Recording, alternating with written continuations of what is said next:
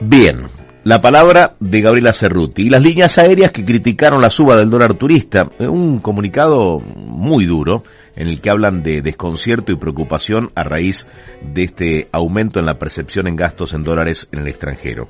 En línea está Felipe Barabale, director ejecutivo de Jurca, es la cámara que agrupa justamente eh, a las compañías aéreas en Argentina. ¿Qué tal, Felipe? Eduardo Batalla te saluda aquí en Millennium. ¿Qué tal, Eduardo? ¿Cómo estás? Buen día. Buen día. Eh, a ver, ¿qué tal el, desconcierto? ¿Qué tan grande es el desconcierto y la preocupación?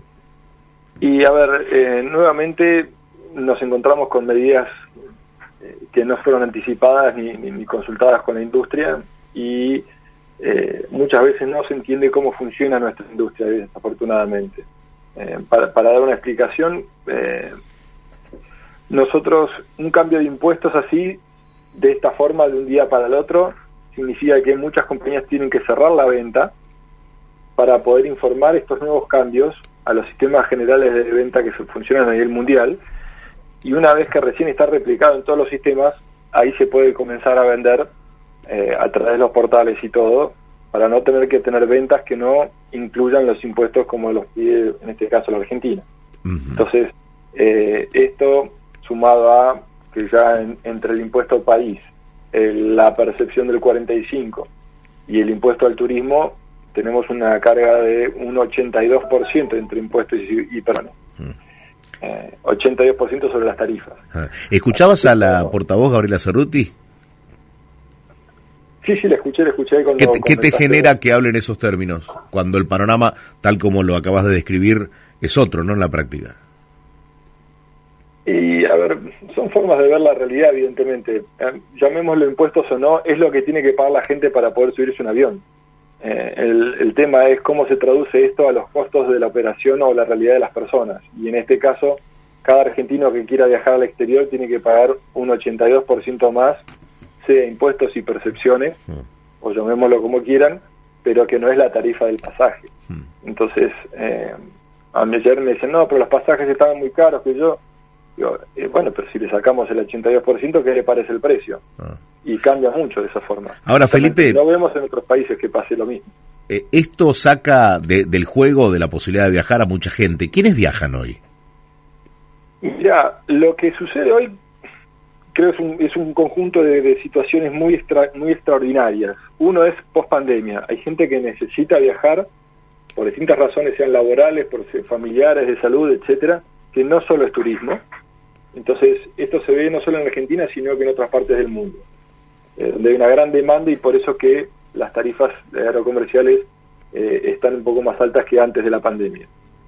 Pero en Argentina, este contexto de situación económica, inflación y todo, la gente decide que en algunos casos tiene que hacerlo ahora porque mañana va a ser más caro. Mm. Entonces, eh, tratan de hacerlo como sea, como a pesar de que ni siquiera tienen cuotas. Entonces, ven a encontrar alguna forma de los que pueden hacerlo. No obstante eso, que algunos lo necesitan hacer y como tratan de hacer lo imposible para poder llegar, eh, es importante entender que estamos con el 55% de los vuelos que teníamos en el 19. O sea, estamos apenas por encima de la mitad. Entonces, cuando uno siente que dice, no, pero los vuelos vienen llenos, el vuelo generalmente siempre tiene que venir lleno, porque si no la aerolínea pierde dinero. No es, no es rentable, los márgenes de la operación son muy pequeños, entonces los vuelos tienen que ir completos en lo posible.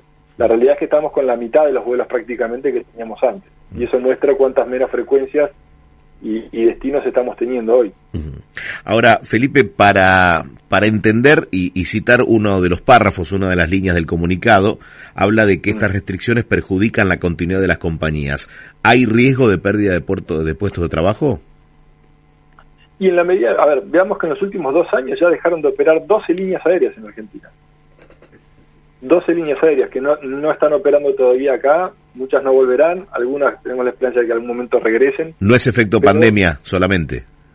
No es solamente efecto pandemia, no, no, claro que no. Eh, y lo que pasa es que para una línea aérea, como decíamos, que perdieron millones de dólares a nivel mundial, hoy deciden operar y, y proyectarse en destinos donde sean previsibles. Para que sea una idea, en Argentina hoy, dos cosas muy, muy extrañas. Uno es seguimos con la aprobación de vuelos cada tres meses. en todas partes del mundo se llama se utiliza lo que se llama el calendario. Prueban los vuelos para 12 meses.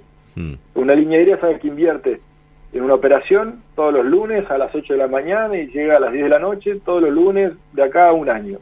Tiene certeza, no le cambian el vuelo y no le van a cambiar las condiciones. En Argentina no lo tienen eso, cada tres meses tienen que ver si se los autorizan, si lo renuevan, si se lo cambian. Sí. Cambian los impuestos, cambian las demandas y además, por lo que la línea aérea cobra por cuenta y orden del Estado estos impuestos, el, el 30 y el 35 y el 45, la línea aérea tiene que pagar el impuesto a débitos y créditos. Mm.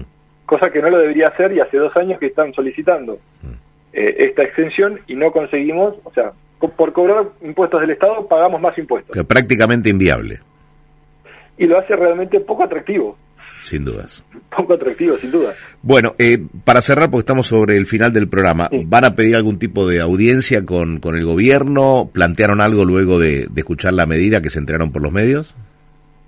Sí, a ver, nosotros estamos, eh, por un lado, ya planteamos a la FIP eh, que entiendan que esto no se aplica un día para el otro, sino que eh, los sistemas tienen que tienen que adaptarse a esto, eh, que los- las liquidaciones se hacen a través de un sistema internacional de IATA, que tienen sus tiempos, que esto no es eh, de hoy para mañana en esta industria.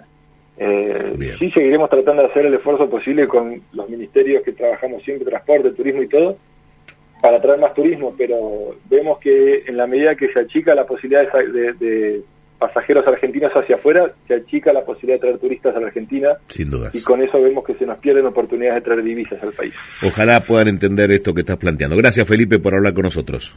Muchas gracias, Eduardo. Buenos días. Felipe Barabales, director ejecutivo de Jurca, es la Cámara de Compañías Aéreas en Argentina. Lo tenemos a Sergio Halfin, que lo hicimos esperar.